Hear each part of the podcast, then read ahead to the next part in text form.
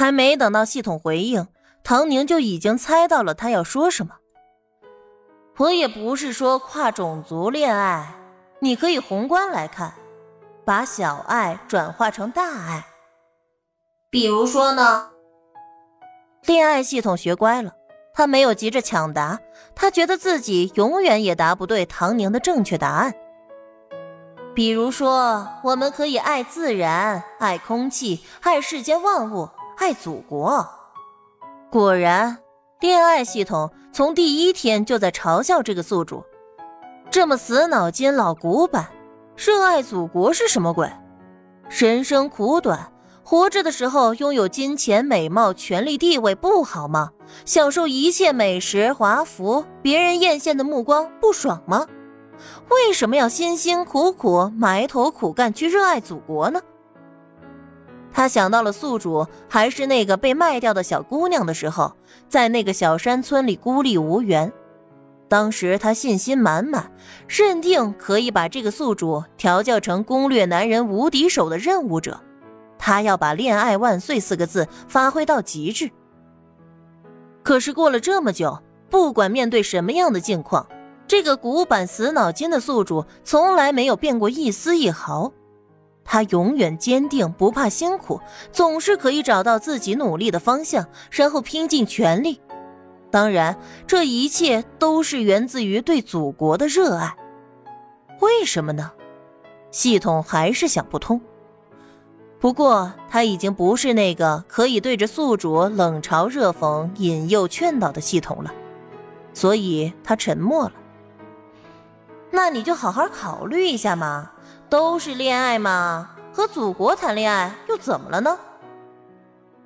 唐宁也没有过多的为难他，毕竟他一开始就感觉到这个系统的智商也不是那么的高，让他一下子明白这样有内涵的事情。他还真的有点转不过弯来，思想上有一些顾虑也是正常的。我给你列一个书单吧，想不通的时候就多读书，站在那么多伟大闪耀的灵魂之上，我相信会对你有所帮助的。唐宁给“恋爱万岁”系统列了一个书单，什么小英雄雨来、闪闪的红星、荷花店、火线上的孩子们。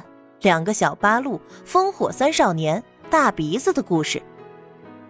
先把这个时代的一些经典儿童爱国读物给读完吧。按照这个小破系统的智商，再高深一点的，他暂时也理解不了。恋爱系统一直都保持沉默，但唐宁知道他听进去了，也不去理会。反正这个系统能不能端正思想，也影响不了他的行事作风和目标完成。他只是顺便做做群众工作罢了。水温已经渐渐凉了，唐宁从浴缸里起身，擦干身体，做好皮肤保养，躺倒在床上，一秒入睡。实在是太累了。影视城。一个瘦高的男人正在闷热的头套里默默等待着自己的戏份，忽然就听到有人在喊：“周易，周易。”周易想要发出声音，可是头套实在是太闷太热了。今天的男主角迟到了两个小时，导演大发雷霆。他们这些已经化完妆的配角只能等着。他来的早。已经等了将近三个小时，中途也没有喝水吃东西。这是他最近比较好的一个角色了。男主角演大将军，他演男主角一个下属。虽然形势狠毒，角色不讨好，可是戏份还可以。周易，经纪人找来的时候，只见周易已经唇色发白，满脸冷汗，这是中暑了。这里有人中暑了，周易等了那么久，连口水都没得喝。经纪人虽然平时不大关照他们，可是也从来没有克扣过他们。毕竟不知名的经纪人搭配不知名的艺人，能扑腾出什么浪花呢？见着经纪人发火，周易连忙拉住他：“明明人都已经快晕倒了，还在努力的说：“别，庆姐，等下还要还要拍戏。”周遭都是轻蔑的目光。一个小配角身体不舒服还要找事情，还真是自不量力。徐庆想到刚刚接到的通知，心头有点膨胀，又遇到这样的冷淡，千年等一回的硬气了。拍什么戏？命都要没了，不拍了。他一把扯掉周易的头套，扶着周易走了，留下震惊了的剧组其他人员。周易是在半个小时之后在车里缓过来的。他喝着一大桶的冰红茶，补充了糖分和水分，人自然也精神了点儿催着经纪人带他回去。周易曾经也是傲气的，可等他认清楚了现实之后，那点傲气就迅速被磨平。现在还有这样的配角演，等到之后，可能连配角也演不上了。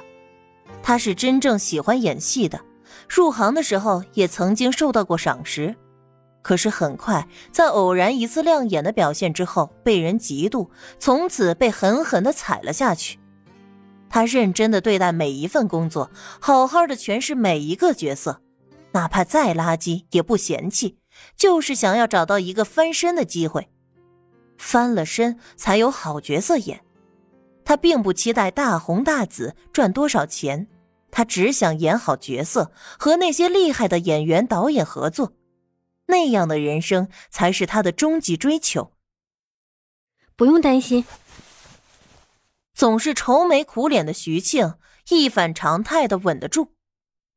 庆姐，周易自然注意到了。徐庆拍着周易的肩膀，力道大的让周易差点痛呼出声。周易啊，周易！徐庆笑得合不拢嘴。你时来运转了，时来运转了。他像一个复读机似的，每句话都要重复两遍。周易却像是听到了某种暗示，心头猛地一跳。不，不会的，有那个人在，怎么会容许他出头呢？是真的，你小子乐傻了吧？是真的，小唐总亲自点的你。今年公司最大的制作，亲爱的，抓住机会啊，周易！以后咱们就不用在那又脏又乱的剧组里受那龟孙子的气，咱们可是要演大荧幕的人。小唐总，周易的心下一惊。小唐总不是最看重？你是说方一之？过去式了，你这段时间都待在剧组，还不知道公司里发生的事儿吧？我也是才听说，方一之已经失宠了，所以以后你不用再怕他。你说的都是真的，我是可以演热爱的什么角色，再小我都不嫌弃的，能上大荧幕。周易松了口气，一时不知道该如何高兴。